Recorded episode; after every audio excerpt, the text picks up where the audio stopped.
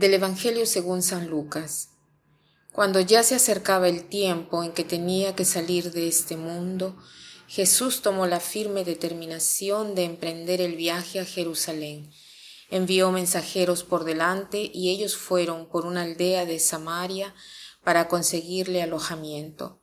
Pero los samaritanos no quisieron recibirlo porque supieron que iba a Jerusalén.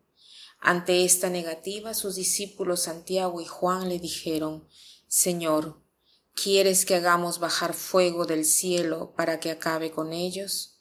Pero Jesús se volvió hacia ellos y los reprendió. Después se fueron a otra aldea. En este Evangelio vemos cómo Jesús toma la firme decisión de caminar hacia Jerusalén. Y esta frase me conmueve porque habla de Jesús que toma una firme decisión, ¿no?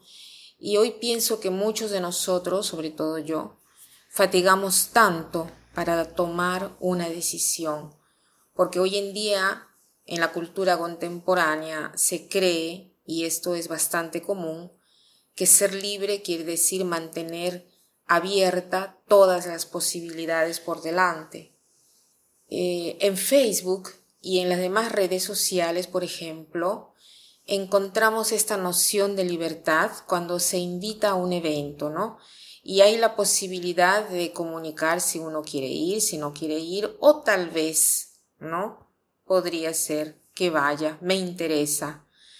Y ese tal vez es muy atrayente, porque si hay un evento el viernes por la noche, no es que inmediatamente decimos sí, porque queremos ver si hay otra cosa más bonita, entonces marcamos tal vez o me interesa, ¿no? Dejamos la opción abierta. Parece una libertad, pero la verdadera libertad está en el hecho de tomar la decisión, de poner en acto algo, de que la decisión tome carne, de dar inicio a un camino.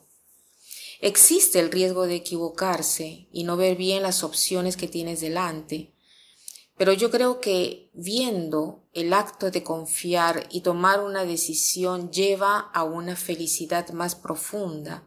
Y tantas veces es la decisión lo que nos hace eh, estar bloqueados y hasta infelices, ¿no? Sentirnos infelices. Mirando a Jesús en este Evangelio vemos que Él toma esta decisión firme y segura de ponerse en camino hacia Jerusalén. Ha abrazado la voluntad del Padre y no ha mirado hacia atrás.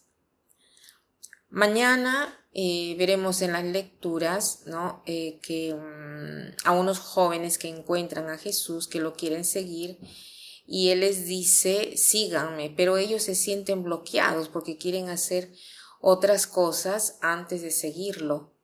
Es interesante esto porque podríamos nosotros preguntarnos eh, nosotros cómo nos comportamos ante una decisión. ¿Somos decididos? ¿Somos cautos por miedo de equivocarnos? El miedo a equivocarnos puede esconder el miedo de no ser felices con la decisión que he tomado. Entonces, ¿a qué cosa me llama el Señor en esta aventura de la vida? ¿No? Invito a, cada uno de ustedes, incluida yo a mí misma, a que miremos qué decisión tenemos que tomar en estos momentos y qué tanto me cuesta hacerlo. Podría ser una decisión solo de, del día o una decisión que se está dejando ya, eh, se viene arrastrando desde hace tiempo atrás, ¿no? Pidamos al Señor, Señor, es tiempo de que yo tome una decisión. Ok, entonces confío en ti y te pido que me ayudes. Que pasen un buen día.